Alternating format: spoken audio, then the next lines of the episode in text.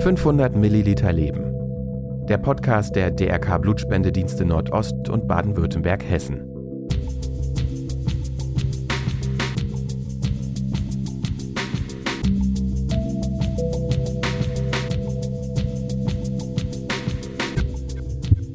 wer Warm Glow erleben will, so geht zum Blutspenden und wenn es nicht funktioniert hat, dann schreibt mir. Dann ist irgendwas schiefgelaufen. Aber ich finde, es ist eine ziemlich verdammt treffsichere Gelegenheit, um Warm Glow im eigenen Leib zu erleben. Das war Christian Thiele, systemischer Therapeut und zertifizierter Trainer für positive Psychologie. Ja, schön, dass ihr heute wieder dabei seid. Willkommen zu unserem Blutspende-Podcast 500 Milliliter Leben. Zum Jahresende auch wieder im Doppelpack. Mein Name ist Cornelia Große vom DRK Blutspendedienst Nordost. Und ich bin Greta Kovacic vom DRK Blutspendedienst Baden-Württemberg-Hessen. Ja, heute wollen wir über das Glück sprechen. Genau, zum Beispiel interessiert uns, was Glück eigentlich bedeutet, was uns wirklich glücklich macht und warum. Ja, und vor allem, wir wollen heute auch der Frage auf den Grund gehen, weshalb uns das Helfen glücklich macht. Denn sowohl die Forschung als auch engagierte Menschen sind sich einig, sei es gemeinsame Zeit, ein persönliches Geschenk, ehrenamtliche Unterstützung oder eben Blutspenden, das Helfen und Schenken macht Menschen glücklich. Doch warum ist das so? Dazu haben wir heute zwei Experten eingeladen. Zum einen wird uns Christian Thiele Rede und Antwort stehen. Er gehört zum Dozententeam im ersten deutschen Masterstudiengang für positive Psychologie an der Deutschen Hochschule für Sport und Gesundheit und auch zum Trainerteam der Deutschen Gesellschaft für positive Psychologie. Und Christian kennt sich nicht nur mit dem Glück aus, er ist auch ein leidenschaftlicher, aber laut seinen eigenen Aussagen untalentierter Kletterer, begeisterter Skitourengeher und meist zuversichtlicher Patchwork-Vater und lebt, hoffentlich glücklich, in Garmisch-Partenkirchen. Außerdem zu Gast Marco Kühne, wissenschaftlicher Mitarbeiter und Doktorand an der Europa-Universität Viadrina in Frankfurt an der Oder. Marco erforscht im Rahmen seiner Promotion den Zusammenhang zwischen dem Glück und der Blutspende. Er möchte, so sagte er uns vorab, daran mitarbeiten, eine Welt zu erschaffen, in der alle Menschen friedlich leben können. Wir sind schon sehr gespannt auf seine Ausführungen, denn obwohl seine Forschung noch nicht abgeschlossen ist, zeichnet sich bereits ein Zusammenhang ab. Oh ja, das ist schon sehr interessant. Und ich meine, Greta, wir beide wissen ja schon lange, dass Blutspenden glücklich macht. Mhm. Aber ich glaube, Christian ist gerade eingetroffen. Hallo Christian, wir freuen Hi. uns, dass du heute Zeit für uns gefunden hast. Christian, du bist ja systemischer Therapeut an der IFW München und auch Trainer für positive Psychologie. Was begeistert dich an positiver Psychologie? Ja, also erstmal vielen Dank, dass ich hier sein darf und mit euch reden darf. Was begeistert mich daran, dass wir natürlich in unserem Alltag und auch im Berufsleben ganz viel auf die Mängel, auf die Macken, auf die Defizite schauen. Also sozusagen so auf den Bereich von minus 10 bis 0, ja, und ähm, Arbeit in der Therapie oder im Coaching oder so hat lange Zeit in meiner, nach meinem Dafürhalten auch sich vor allem damit beschäftigt, wie kriege ich jemanden von minus 7 auf minus 5 oder von minus 6 auf minus 4. Aber wie können wir denn auch so die Plusseite menschlicher Existenz ja, nähern und fördern? Also wie kommen wir als Einzelne oder auch in Teams von plus 4 auf plus 6 oder von plus 5 auf plus 7?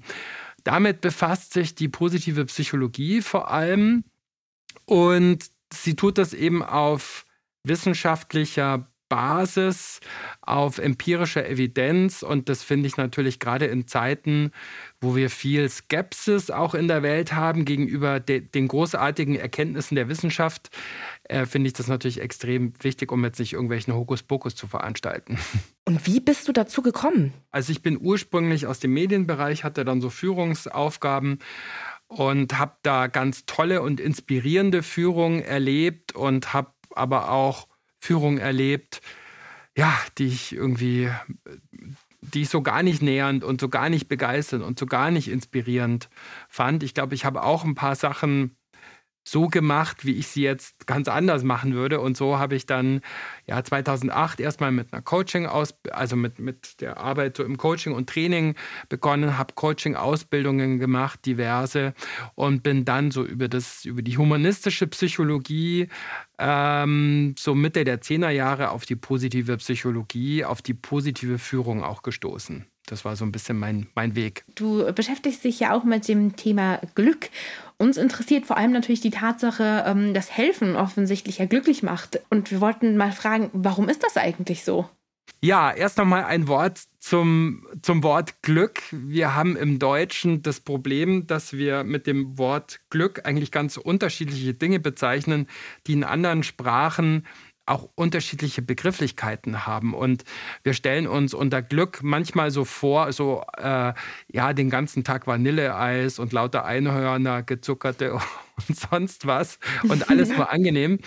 Und das ist das, was die, bei den alten Griechen die Hedone war. Ja, das, das Glück des Moments, die Abwesenheit von Negativität, das, die Anwesenheit von ganz vielem Positiven. Und das, was die alten Griechen auch schon die Eudaimonie oder Eudaimonia nannten, das war sozusagen so das erfüllte Leben, wo sozusagen so die Glücksmomente eher als Nebenprodukt entstanden sind aus ja, eingebunden sein, das Gefühl haben zu, zu helfen, äh, mit anderen Menschen in Verbindung zu sein, auch ein Gefühl dafür zu haben, dass das Leben zumindest immer wieder auch Facetten von Sinn und, und Bedeutsamkeit ähm, hat. Wir sind eine hochsoziale Art. Wir sind glücklicher, wenn wir anderen Menschen helfen. Eine große Studie aus den ähm, die, die weltweit, ich glaube, an 200.000 Leuten gemacht wurde, hat festgestellt, dass doch ein Drittel der Menschen in irgendeiner Form für Charities spenden und dass die Menschen, die das tun, deutlich glücklicher sind als jene, die das nicht tun. Und man kann sogar messen, wie stark der Glückseffekt ist. Der entspricht ungefähr einer Einkommenssteigerung von 200 Prozent. Also wenn ich sozusagen nicht, äh, nicht spende und ich will glücklicher werden, dann entspricht das, wenn ich dann spende, ungefähr dem, hat zumindest diese Studie ergeben, dem Effekt einer Gehaltsverdreifachung. Das ist schon signifikant. Man spricht ja in dem Zusammenhang auch oft von diesem sogenannten Warm Glow Effekt. Kannst du uns erklären, was es damit auf sich hat? Also was löst dieses Gefühl aus und was genau passiert in unserem Körper? Ja, Warm Glow, warmes Glühen sozusagen, ähm, ist eben so eine Theorie oder ein Konstrukt, was ähm, eben so ein Stück weit die, das prosoziale Verhalten und die Anlage auch zu prosozialem Verhalten in uns versucht zu erklären. Und ja, wir wissen, dass Menschen, die helfen, äh, dass bei denen ähnliche Gehirnareale aktiviert werden, wie wenn wir äh, belohnt werden, wenn wir Sex haben, wenn wir wohlschmeckendes Essen zu uns nehmen. Da werden sogenannte Neurotransmitter dann ähm, ausgeschüttet, ja, und das Ganze spielt sich im mesolimbischen System unseres Gehirns ab. Aber ehrlich gesagt, ich bin zwar aus einer Arztfamilie, aber das sind dann alles so Sachen, wo ich dann abgeben muss an die, an die Ärztinnen und Ärzte und an die Neurowissenschaftler, die das vielleicht genauer erklären können. Ja, laut einer Reihe wissenschaftlicher Studien senkt ja Helfen nachweislich sogar das Level der Stresshormone. Es soll einen direkten Zusammenhang zwischen altruistischen Taten und Glücksgefühlen bestehen. Kannst du das bestätigen und wie erklärst du dir diesen Zusammenhang? Also ich fange mal mit einer Situation an. Ähm, als ihr mich eingeladen hattet hier in diesem Podcast, worüber ich mich sehr freue, war ich danach mal wieder Blut spenden. Und äh, das mache ich seit vielen Jahren. Dann gab es mal eine Unterbrechung. Und dann bin ich mal ziemlich aufmerksam so zum Blutspenden gegangen. Und habe mal so erkundet, wie fühlt sich das eigentlich an? Und ich bin ja hier in Garmisch-Partenkirchen, das heißt, wenn man da zum Blutspenden geht, dann, dann trifft man schon auch einige bekannte, bekannte Gesichter, ein Mathelehrer, ein Skiclubtrainer, ähm, eine Kollegin von meiner Frau, Eltern von den Klassenkameraden und unserer Kinder, also so lauter Menschen, die man irgendwie aus der Nähe oder aus der Ferne kennt. Und ich fühlte mich mit den all diesen Menschen irgendwie total verbunden, ja. Und da dachte mhm. ich mir, ja, warm glow, I know what that feels like now, mhm. ähm, weil ich so das Gefühl hatte, ja, wir sind ja jetzt alle da an einem, keine Ahnung, Dienstag war es, glaube ich, an einem Dienstagabend, da könnte man sich auch schön an den Glühweinstand hauen oder ähm, jetzt im November ein WM-Spiel schauen, gemütlich. Aber wir sind da alle irgendwie zum Blutspenden. Vielleicht weil die oder der eine auch schon mal irgendwie eine Erfahrung hatte, äh, dass der Oma die Blutkonserven ausgegangen sind oder, oder, oder. Ja, und da fühlte ich mich schon sehr verbunden und hatte auch das Gefühl, da ist irgendwie so eine Höflichkeit. Ach nee, bitte Sie. Ach nee, klar, nimm du die Nudeln irgendwie zur Belohnung. Ich nehme irgendwie die Seife oder so. Also so ein mhm. ganz höflicher, wertschätzender Umgang miteinander, in dem Bewusstsein, na, wir, wir teilen hier gerade was miteinander, weil wir nämlich alle mhm. unser Blut geben für Menschen, die das vielleicht brauchen. Ja, das ist wirklich toll. Und ähm, wie kann man sich das erklären, dass trotz all der positiven Nebenwirkungen des Helfens das Geben vielen Menschen dennoch schwerfällt? Ja, das ist jetzt schon mal ganz interessant, weil es ist erstmal eine Frage des Blickwinkels. Ja, schaue ich auf die ich weiß jetzt gar nicht, ein paar Prozent von Menschen, die regelmäßig Blut spenden, oder schaue ich auf die überwiegende Zahl derer, die, die nicht spenden, mhm. schaue ich bei der eben erwähnten Studie auf die 30 Prozent offensichtlich der Menschen, die ähm, in irgendeiner Form spenden, nicht nur Blut spenden, oder schaue ich auf die 70 Prozent, die es nicht tun. Und wir sind in unserem prosozialen Verhalten eben auch sehr, sehr sozial geprägt. Also wir wissen zum Beispiel aus einer anderen Studie, die an deutschen Schulen gemacht wurde, dass 14-Jährige, die in, einer, in einem Klassenverbund sind, wo viel prosoziales Verhalten da ist, wo, wo man einander hilft, wo man einander unterstützt, wo um Hilfe gebeten werden kann und wo Hilfe gegeben und angenommen wird, dass diese 14-Jährigen dann zwei Jahre später, wenn man dann nochmal misst, deutlich wahrscheinlicher auch prosoziales mhm. Verhalten aufweisen, ähm, als das andere tun. Also das heißt, wir sind auch in unserem Sozialverhalten sehr davon abhängig, in unserem Hilfsverhalten auch sehr davon abhängig, mhm. sind wir in einem Umfeld, wo das unterstützt wird. Sagt meine Nachbarin, klopft die an der Tür und sagt, hey, Blutspenden, komm, zack, wir gehen, wir melden uns an. Ja? Und wenn ich das habe und wenn ich mich in solchen Gemeinschaften bewege oder wenn die ganze, was weiß ich, Feuerwehr irgendwie anmarschiert oder ein Zug von der Bundeswehr, ähm, ja, dann, dann ist es natürlich wahrscheinlicher. Und je atomisierter wir leben und je weniger wir uns in irgendwelchen sozialen Kontexten aufhalten, desto größer ist dann schon auch die Hürde zu, zu helfen. Ja, also wir wissen auch, dass Menschen mehr spenden, wenn andere Menschen das in irgendeiner Form mitkriegen. Ähm, also auch in unserem, wie gesagt, in unserem prosozialen Verhalten, auch da sind wir sozial. Das heißt, ist der Mensch aus deiner Sicht nun eher schlecht oder gut? Es gibt ein wunderschönes Buch, was mit ganz viel Daten, mit ganz vielen Beispielen mit viel wissenschaftlicher Fundiertheit, aber doch sehr lesbar, genau darüber schreibt, von Rutger Brehmann, ähm, im Grunde gut. Und ich finde, der Titel dieses Buches sagt es schon aus. Wir sind im Grunde gut. Und so diese Theorie, dass der Mensch, die in der Politik, in der, in der Ökonomie, ähm, in vielen anderen Lebensbereichen vorherrschend war oder auch ist, dass der Mensch vor allem auf Wettbewerb, auf Ellenbogen, auf Aggression aus ist, die greift einfach zu kurz. Und je mehr wir die auch reproduzieren, je mehr wir auch unseren Kindern vermitteln, du musst dich durchsetzen, oh, am Ende kümmert sich keiner um dich, du musst selber für dich sorgen, je mehr wir das reproduzieren, desto mehr schaffen wir natürlich auch Menschen, die das dann, die das dann glauben und denen es vielleicht nochmal schwerer fällt, ähm, dann auch zu helfen. Aber es gibt ganz viele Beispiele dafür, dass der Mensch ein hoch oder ein höchst soziales Wesen ist. Wenn ich jetzt anfange mhm. zu gähnen, dann würdet ihr jetzt auch gähnen, weil das eure Spiegelneuronen mitmachen.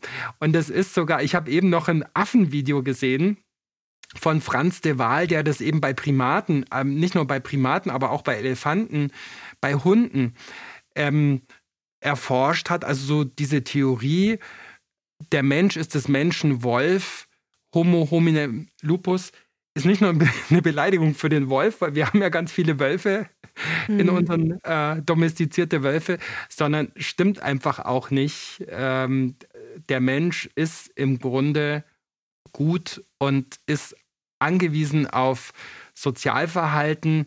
Es gibt in UK sogar schon ein Ministerium gegen die Einsamkeit.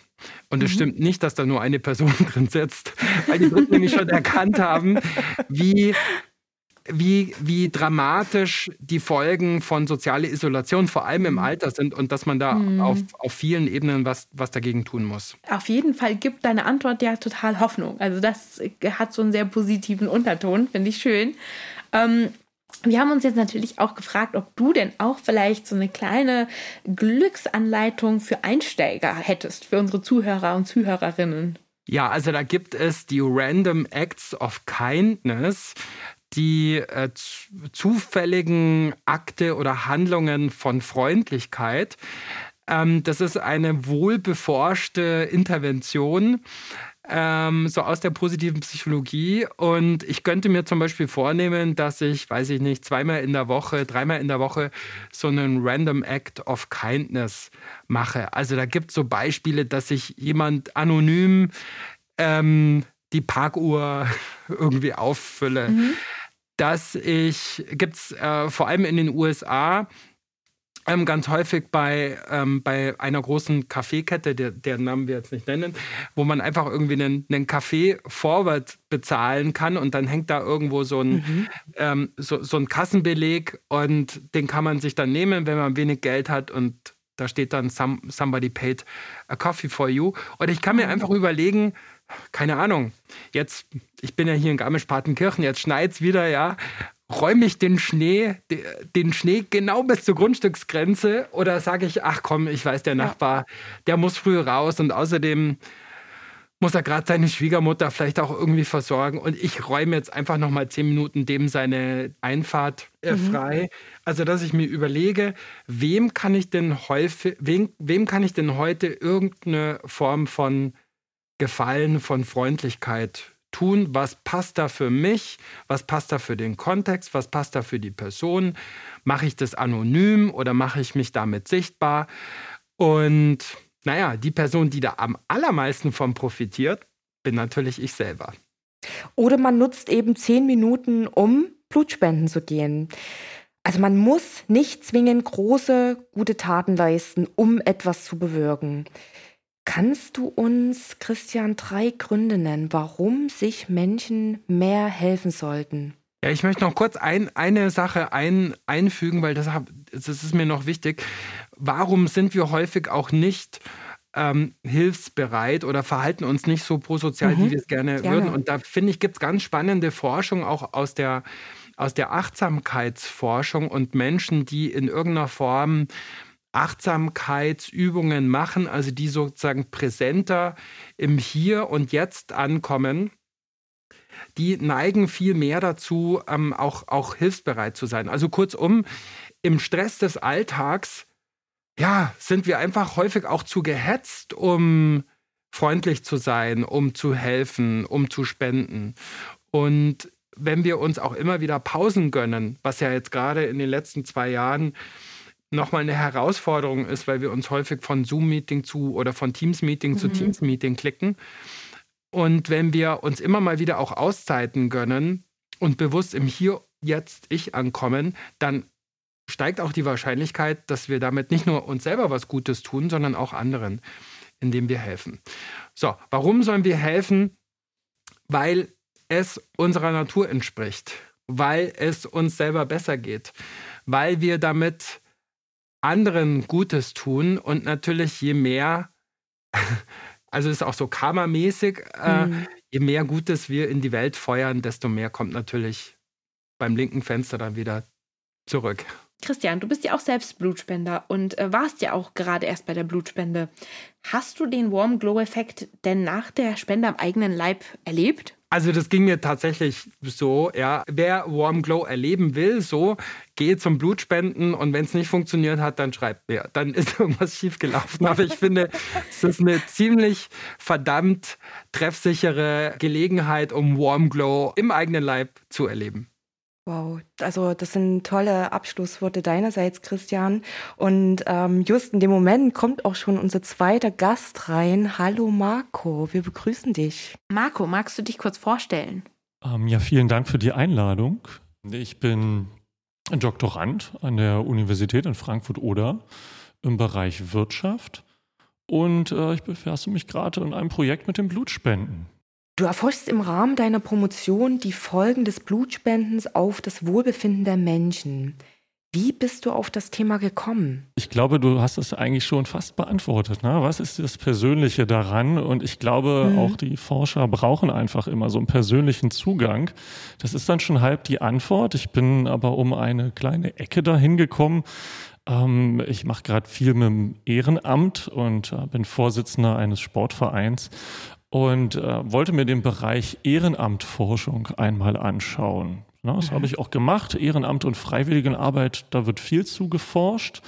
Und mir ist dann aufgefallen, dass es für einige Bereiche wie das Spenden von Geld oder Zeit, wie ehrenamtliche Arbeit, da gibt es schon ganz viel Untersuchungen, ja, also dazu, welche Menschen das machen und wieso die das machen und was das für Folgen hat. Und zu dieser Literatur gehört auch Blutspende. Das ist dann einfach ein sehr spezielleres Beispiel. Mhm. Ähm, und das fand ich sehr interessant. Das ist, glaube ich, auch sehr wichtig und ist halt ein Beispiel aus dieser Ehrenamtforschung. Und äh, wie müssen wir uns das jetzt vorstellen? Also wenn du Promotion und die Themen jetzt kurz angerissen hast, wie gehst du vor und welche Erkenntnisse konntest du bisher, was dieses Thema angeht, äh, gewinnen? Also ganz allgemein äh, hat die sozialwissenschaftliche Forschung und das Doktorieren, das hat natürlich auch immer damit zu tun, ob man genügend gute Daten hat. Ja, zu einer Frage. Und dann hatte ich in der Recherche also auch irgendwie das Glück zu finden, dass es fürs Blutspenden gerade erst neue Daten ähm, gab, auf die ich auch Zugriff habe. Das heißt, ähm, die Reihenfolge der Arbeit ist einfach so, dass ich am Anfang, wie gesagt, diese Literatur erstmal sichten muss. Ich muss irgendwie rausfinden, ob es zu den, zu den Fragen ähm, schon vorher Arbeiten gibt. Und mhm. wie haben diese Forscher, die, ne, wie sind die die Fragen angegangen, mit welchen Herangehensweisen, mit welchen Daten? Und manchmal wurde zu einem Thema also schon viel oder wenig gearbeitet. Manchmal gibt es viel oder wenig Daten. Und sehr wichtig ist ja auch, ob es schon irgendwie eine übereinstimmende Antwort auf diese Fragen gibt. Oder ob eine Frage noch sehr kritisch diskutiert wird in der Fachwelt. Ja, und wenn dann alle diese Aspekte zusammenkommen, dann hat man ja, dann hat man eigentlich erst angefangen. Ja, dann habe ich halt eine mhm. gute Ecke gefunden, wo ich mich als Forscher hoffentlich produktiv austoben kann. Kannst du für das Thema schon erste Erkenntnisse, zeichnet sich da schon was ab? Das basiert ja auf den Erkenntnissen, genau, die Forscher schon vor mir hatten. Ja, die, die kenne ich natürlich so ungefähr und habe so ein paar Eckdaten. Und wenn ich mir die Zahlen selber anschaue, dann kann ich auch, ähm, auch Aussagen treffen, die aber teilweise auch nicht überraschend sind. Ja, also Aussagen, ähm, ich, ich, kann, ich kann ganz guten Gewissen mhm. sagen, mhm. ne, nach meiner Kenntnis mit meinen Daten, äh, sind die Menschen, die Blut spenden, glücklicher. Ja, mhm. Das geben sie an. Zum Beispiel auch ein bisschen älter. Das ist leicht rauszufinden. Und wenn man zur Blutspende geht, dann stehen die Chancen also gut, wie wir das vorher auch gehört haben, ähm, dass man das da irgendwie mit einem glücklicheren Umfeld zu tun hat, mhm. als vielleicht anderswo. Das ist, äh, hat man schon vielleicht noch mal gehört. Das ist also gar nicht so neu und auch nicht so überraschend. Und ähm, kann sich vielleicht jeder auch ganz gut vorstellen, dass es ein gutes Gefühl ist, für ähm, anderen Menschen zu helfen. Genau, du hattest ja auch gerade gesagt, da sind erst auch vor kurzem neue Daten gerade zum Thema Blutspende zur Verfügung gestellt worden.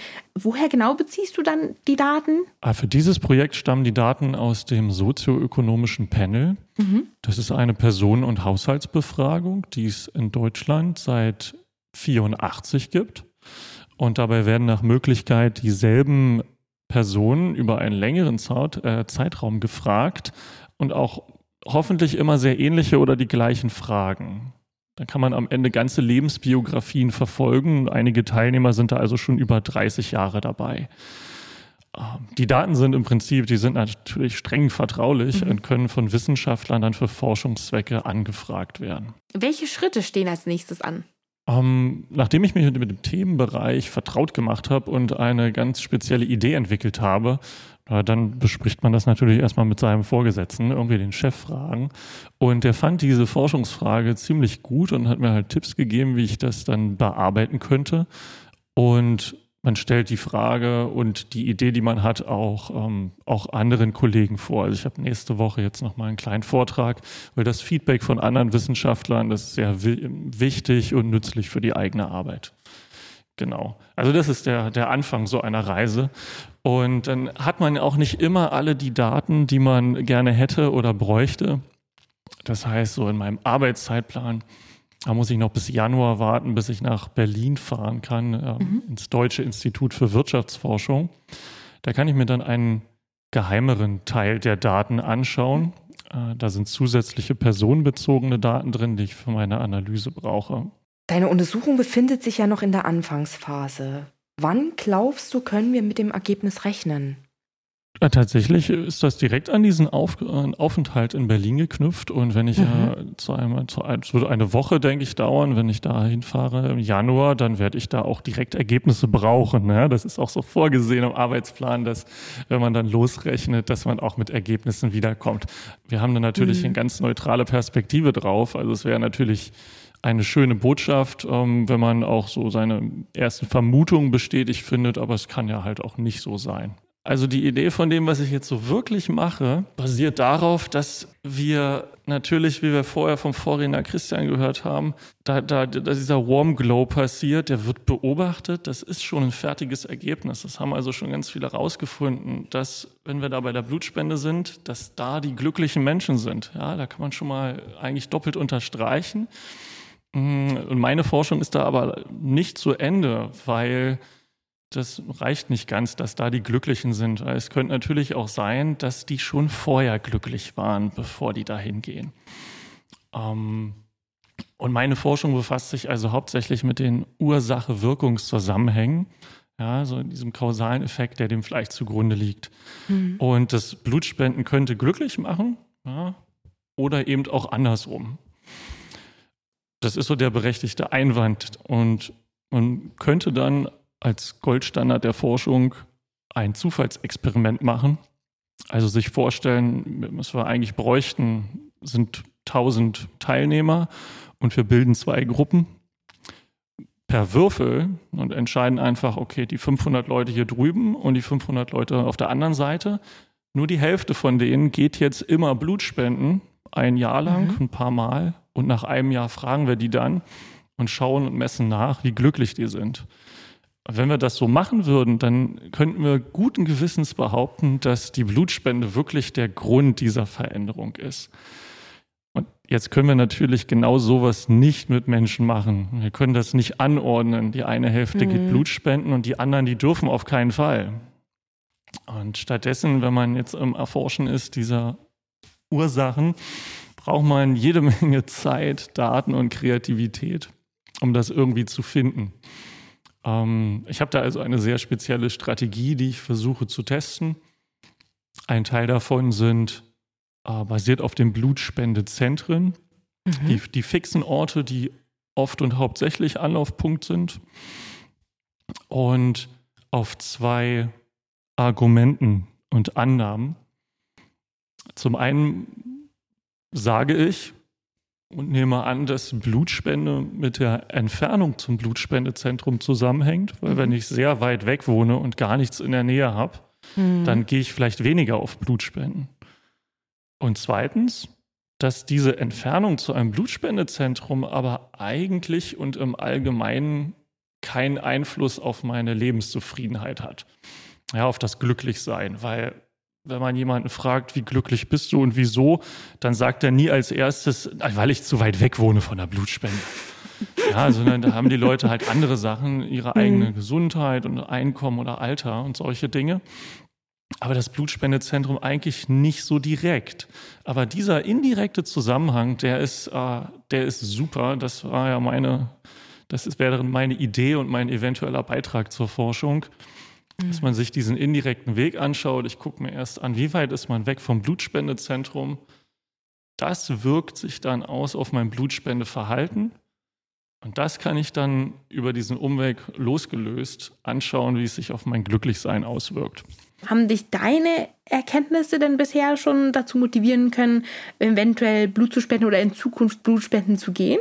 Das habe ich mir natürlich genau im Zuge dessen dann auch überlegt, weil, um ehrlich zu sein, war ich äh, vorher nicht Blutspenden und habe mir da auch über das ganze Thema gar nicht so viele Gedanken gemacht, weil man, man denkt vielleicht einfach, also ich habe einfach gedacht, dass dieses System auf freiwilligen Basis funktioniert, weil wenn man da nicht in den Nachrichten was ganz Schlimmes drüber hört, dann wird schon funktionieren. Und ähm, das fällt einem dann aber schnell auf, wenn man sich damit beschäftigt. Ähm, auch, muss auch nicht eine Doktorarbeit sein, aber man, man googelt einfach mal die Zahlen und sieht dann, dass halt das Aufkommen an Blutspende seit zehn Jahren sinkt, also auch schon weit vor Corona. Das ist ein langanhaltender Trend. Und wenn man dann also diese zwei Zahlen gegenüberstellt, den Bedarf an, an Blutspenden, den man hat, etwa 15.000 am Tag, gegen das, was halt gespendet wird, dann ist da jetzt nicht mehr so viel Puffer, ist schon ganz schön knapp geworden. Und ähm, mhm. Ja, also seitdem habe ich mich mit, mit dem Thema beschäftigt, kommt das also für mich jetzt auch in Frage, dass ich zum Beispiel mal Blutspenden gehe. Ja, sehr schön. Also gerade deswegen ist für uns heute der Podcast oder unsere Folge heute, unser Thema Zusammenhang Glück, Wohlbefinden und Blutspenden ganz, ganz wichtig, denn das ist einfach ein ganz, ganz tolles Argument äh, auch für Motivation, um noch mehr Menschen, wie du eben schon gesagt hast, die es noch nicht tun, die noch nicht Blutspenden gehen, dazu hoffentlich danach jetzt zu motivieren. Ja, ganz, ganz herzlichen Dank, Marco. Wir freuen uns wirklich schon sehr auf die Ergebnisse im Januar und ich bin wirklich sehr gespannt. Also ganz, ganz tolles Thema. Dankeschön, dass du heute unser Gast warst. Ja, da schließe ich mich an. Also ich bin auch sehr neugierig, was da rauskommt, was wir noch von dir lesen werden. Und ja, nochmal vielen Dank, dass du dir die Zeit für uns genommen hast. Vielen Dank für die Einladung. Ja, ganz, ganz herzlichen Dank an unsere beiden Gäste. Und wir bekommen ja immer wieder die Frage, Greta, was habe ich denn eigentlich vom Blutspenden? Warum soll ich Blutspenden gehen? Was nützt mir das denn? Und ich finde, das ist wirklich gerade mit unserem heutigen Thema Glück einfach die perfekte Antwort. Also, wenn ihr Blutspenden geht, es macht euch glücklich. Also ein schöneres Argument gibt es einfach nicht. Und vor allem jetzt auch noch zur Weihnachtszeit. Viele Menschen sind ja jeden Tag auf Blutspenden angewiesen, aber gerade die Weihnachtszeit gibt ja nochmal auch ein warmes Gefühl zusätzlich zum Glücklichsein. Von daher nicht lange mehr überlegen. Ihr habt die beste Antwort, die es je geben kann. Kommt Blutspenden, schaut auf unserer Homepage vorbei, reserviert euch heute noch euren nächsten Termin. Ja, Conny, besser hätte ich es gar nicht sagen können. Wir wünschen euch auf jeden Fall wunderschöne Weihnachten, besinnliche Feiertage. Ja, und einen guten Rutsch ins neue Jahr. Und ihr wisst, wenn ihr Fragen, Anregungen etc. habt, schreibt uns an podcast.blutspende.de. Ansonsten schaut auf unserer Homepage blutspende.de wie gehabt vorbei. Wir hören uns 2023 und beginnen das Jahr mit einer Folge zum Thema Blutgruppen, Blutgruppenkompatibilität und einfach alles, was man zum Thema Blutgruppen wissen muss. Und bis dahin, denkt immer daran, schenke Leben, spende Blut. 500 Milliliter Leben. Der Podcast der DRK Blutspendedienste Nordost und Baden-Württemberg-Hessen.